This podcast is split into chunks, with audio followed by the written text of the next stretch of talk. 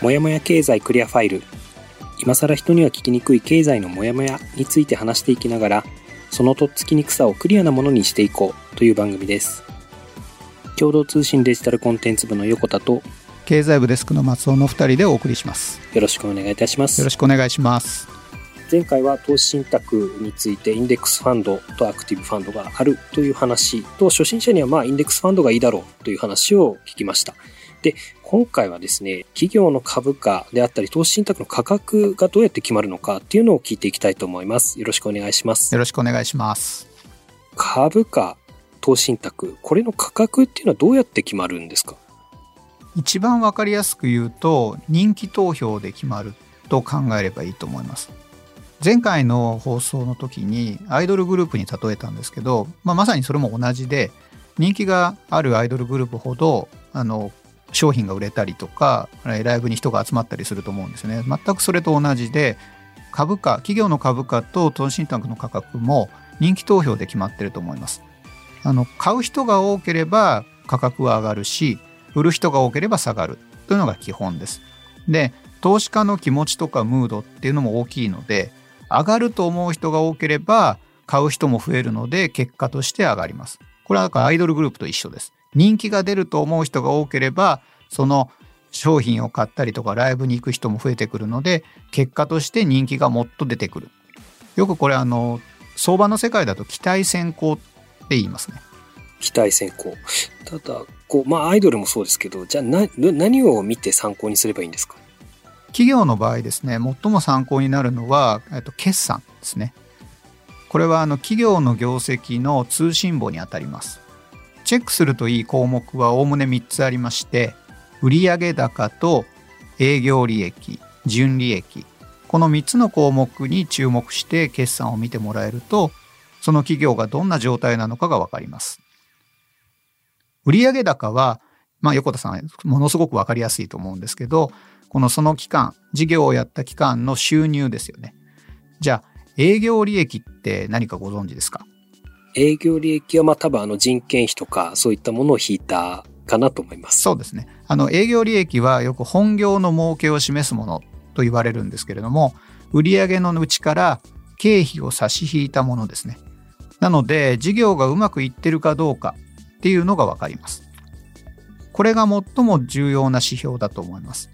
で、じゃあその最後の純利益ですけど、これは特別に発生した利益や損失、まあ、一過性のものですね。そういったものを加味して最終的な儲けがどうなったかを示すものです。で、シンプルに言うと、売上高よりも経費が多くかかってると事業は赤字になります。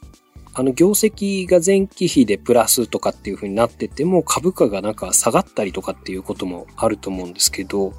そうですねあのそういう場合はどういうことかっていうと市場関係者の人もしくは投資家の人たちが予想してたよりもどうだったかっていうのがポイントになります。市場が予想してたよりも良ければ株価は上がるし市場が予想よりも悪ければ株価が下がるというのが多いですね。だから株価に影響するのはもう業績だけじゃないっていうことなんですね。そうですね。やっぱりその会社がどういうふうに見られてるかということは大きいと思います。まさにこれ人気投票なので。で、わかりやすいところで言うと、ソフトバンクグループだとですねトップは皆さんご存知の孫正義会長兼社長、まあ、孫さんは決算会見なんかでもスピーチがこなれてて、まあ、誰もがもう顔もみんな知ってると思うんですよね。じゃあその孫さんが引退を発表したら横田さんどうなると思います？まあ当然次誰やるんだ？大丈夫か？みたいになりますよね。そうですね。やっぱり有名なカリスマの経営者が引退を表明すると会社の先行きどうなるんだろうって心配する人が増える可能性があるのでそういった場合は株価が下がるかもしれません。でこう考えていくと例えばユニクロを展開しているファーストリテイリングの柳井正さんもそうだしニデック旧日本電産ですが長森さん長森重信さんといったカリスマの経営者の去就っていうのはすごく重要です。注目されています。で今そういった会社に共通してるのは後継者がなかなか決まらない。まああまりに経営者が偉大すぎて次の人がなかなか見つからないそういったのが今課題ですね。一旦譲ったりとかですねもしくは譲る人を見つけたりするんだけどやっぱりもう一回再登板してくるみたいなのがよく共通してますよね。うん、だから株価も、まあ、そういううことがあるからセオリー通りの値動きにはならない可能性もあるということですね。そうですね。あとやっぱりこう注目しないといけないのは不祥事ですね。やっぱり企業にとってネガティブな動きが起きると株価が下がります。ぱり業績とか経営の先行きが不透明になると、後々株価が下がるんだったら早めに売った方がいいよねっていうふうに判断する人が増えるんで、やっぱり株価は下がります。よくこれあの先行き不透明感っていう言葉で新聞記事に出てきたりします。これもただ、じゃあずっと下がり続けるかっていうと、またこれも違っていて、例えば、えー、損保ジャパンを中核企業としている損保ホールディングスは、去年の8月ですけど、中古車販売大手ビッグモーターの自動車保険、保険金不正請求問題の報道が盛んになった時に株価が急落しました。で、それは損保ジャパンとビッグモーターの関係が特に密接だったので、投資家の人たちが心配して売ったんですよね。だけど、下がったのは一時的でした。今、あの株価の推移を見てると、右肩上がりで上昇してきてます。これもセオリー通りではない動きなんですよね。はい、で、これって何でかっていうと、東京株式市場全体が株価が上がってきてるので、投資マネーがどんどん流れ込んできてますから、それに後押しされて、損保の株価自体も上がっています。あと、これも一つ要因だけど、調査や対応が進んでくると、先ほど話した先行き不透明感が和らいでくる。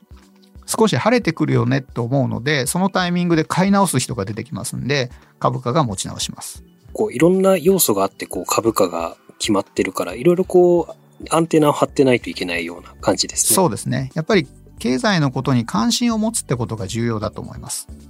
まあ、前回の放送でもお伝えしたところですけど、やっぱり身近なところ、そういったところから景気や業績の変化を感じ取れるといいよねと思います。で、ちょっと僕個人のお話をすると、古巣の競合通信社に2005年頃在籍してたんですが、その時に、えっと、株とクラブという株式市場や証券会社を取材する記者クラブに所属してました。で、これなかなか経済のことはよく分かってなかった僕にとっては非常に苦労しました。で、その苦労ついでなんですけど、せっかくだから少し関心を持ちたいと思って自分で投資信託を買いました。何買ったと思いますか？まあそこはやっぱり、あの、初心者としては日経平均の何かを買わないといけないような感じですけど。そう。で、でも、ちょっと欲を書いてですね、当時注目されてたブリックスというのに関連するファンドを買ったんですね。ブリックスって何かっていうと、ブラジル、ロシア、インド、中国、南アフリカ。この国々の頭文字を取って、えー、これから成長が見込まれる国として注目されてたんですけど、そういったところに関連する投資信託を買いました。でもこれ痛かったのは、やっぱりブラジルとかですね、ロシア、そういった国々の経済とか政治は縁が遠いので、だんだんだんだんどうなってるかがわからなくなりましたし、自分も少し気にしなくなりました。で、もう気づいた時には大きな損失が出てたりして、結局損失を確定することになりました。これ僕の経験で、やっぱり投資は身近なところから始めるのがいいなと思ってます。例えば、小売りだとかメーカー、そういった企業だと、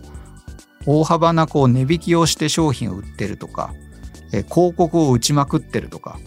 それって商品売れてないのかなみたいに興味を持ちやすいですし、やっぱり新聞とかインターネットで調べようっていう気になると思うんですね。少し身近なところのアンテナを高くするっていうのがポイントかなと思います。自分がよく使ってる商品を作ってる会社の株を買うとか、まあ、そういったところから始めるっていうのもいい方法なのかもしれないですね。そうですね。そう思いますね。今回はここまでとなります。ご意見やご感想は概要欄のフォームか X などでハッシュタグ、もやもや経済とつけて投稿してください。もやもやはカタカナ、経済は漢字でお願いしたいです。また、このトピックについて話してほしいというご要望もお気軽にお送りいただければ嬉しいです。ここまで聞いていただきありがとうございました。